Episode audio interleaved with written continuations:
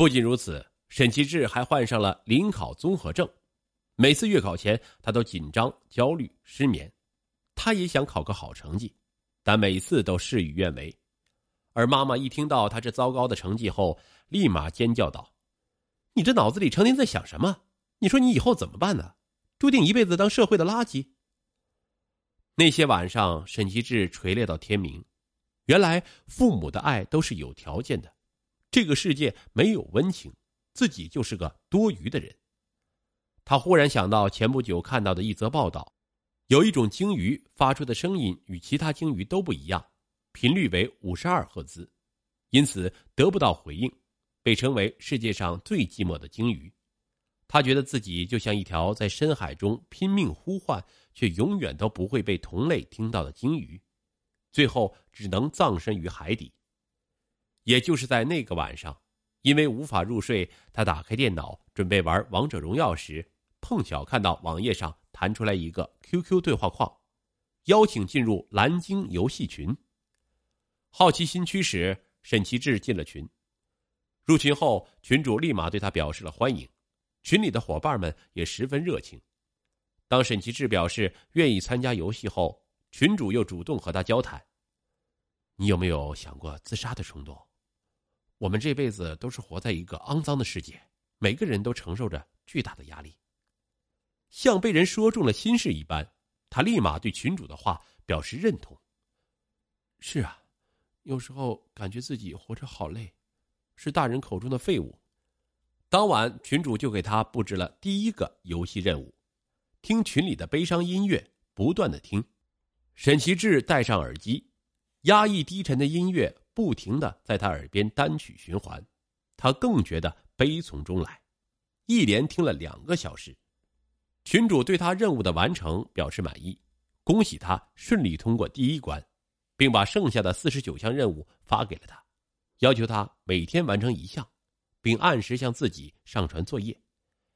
齐志看到文档上显示如下任务：独自看二十四小时恐怖电影，一整天不许和任何人交谈，每天四点二十分起床并在群里打卡，在自己的胳膊或大腿内侧用刀子刻下鲸鱼图案。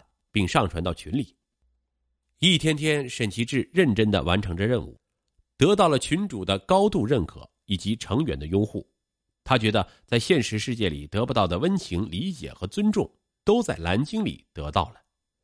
死亡也似乎美丽的让他向往。而三月十五日，沈斌见到凌晨四点二十起床的儿子时，正是他在完成游戏的第三十一关。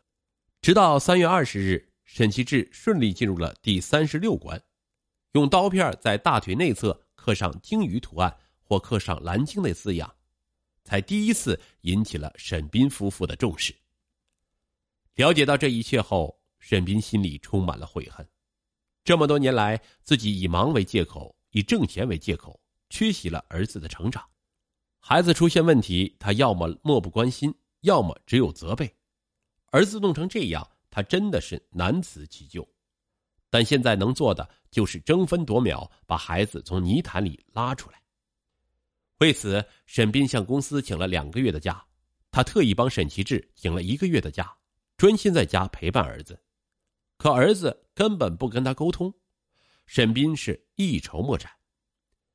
在翻阅儿子的聊天记录时，沈斌发现，儿子的一举一动都是遵循了蓝鲸游戏群管理者的指示。而且儿子和群友之间互动频繁，他灵机一动，既然在现实中儿子不愿意与家人有任何交流，那么自己何不也加入该群，用群友的身份跟儿子沟通？于是他申请了一个“孤独蓝鲸”的 QQ 号入了群。入群后，沈斌主动加儿子为好友，他自称是一个初三学生，跟沈其志倾诉自己的烦恼。当他说出“我是一个潜伏在重点中学的学渣”时，立刻被儿子视为知己，并主动讲述了自己的烦恼。沈斌吐槽学校排名的变态，说自己被父亲打，没想到儿子竟然羡慕他，说他还能被父亲打，而自己却被父亲视为空气。儿子一条条的指责让沈斌的心被揪疼，他从没想到儿子这么多的烦恼与痛苦，对他。如此的怨恨。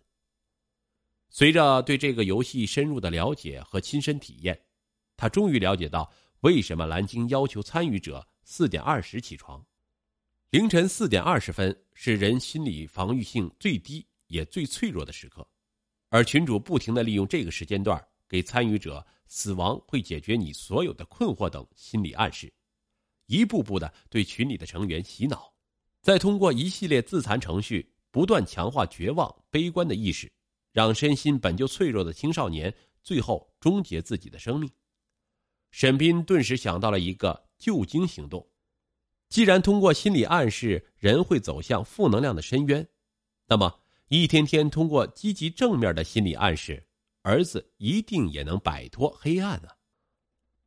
他以孤独蓝鲸之口，时不时劝解儿子：“你爸虽然可恶，但也不可能不关心你，可能是方法不对。”不然辛苦赚钱又是为了谁呢？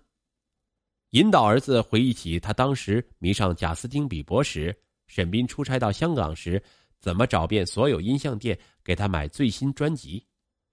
同学虽然和你不说话，但你自己是不是也不主动？我过生日时，以为不喜欢我的一个同学还给我送了贺卡呢。引导儿子想起几个同学还曾凑钱给他买最新版的赛车做生日礼物。在他的有意指导下，儿子终于感叹说：“我原以为我是一坨孤独的狗屎，没想到还是有鲜花欣赏过。”儿子都能说笑话了，沈斌赶紧趁热打铁说：“明天对着镜子给自己一个笑脸吧。”其实这是沈斌救精计划的第一个任务。第二天，孤独蓝鲸又主动找到了沈其志，默默分享了一些动感向上的音乐和励志亲情电影给他。与此同时，现实中的沈斌也开始用温情消融儿子内心的冰冷。他亲自下厨给儿子烧了可口的饭菜，尽管儿子依然不与之说话，可把饭菜都吃了。第三天，孤独蓝鲸在网上给沈其志留言：“我感觉深圳最美的时候是春天，出去走走吧。”刚好现实中的沈斌和王晶也决定去植物园赏花。一开始，沈其志非常抗拒。但他们还是把儿子拉上车，虽然依旧不肯与父母有半点眼神交流，但植物园清新的空气与明媚的风景还是让他心情好转了不少。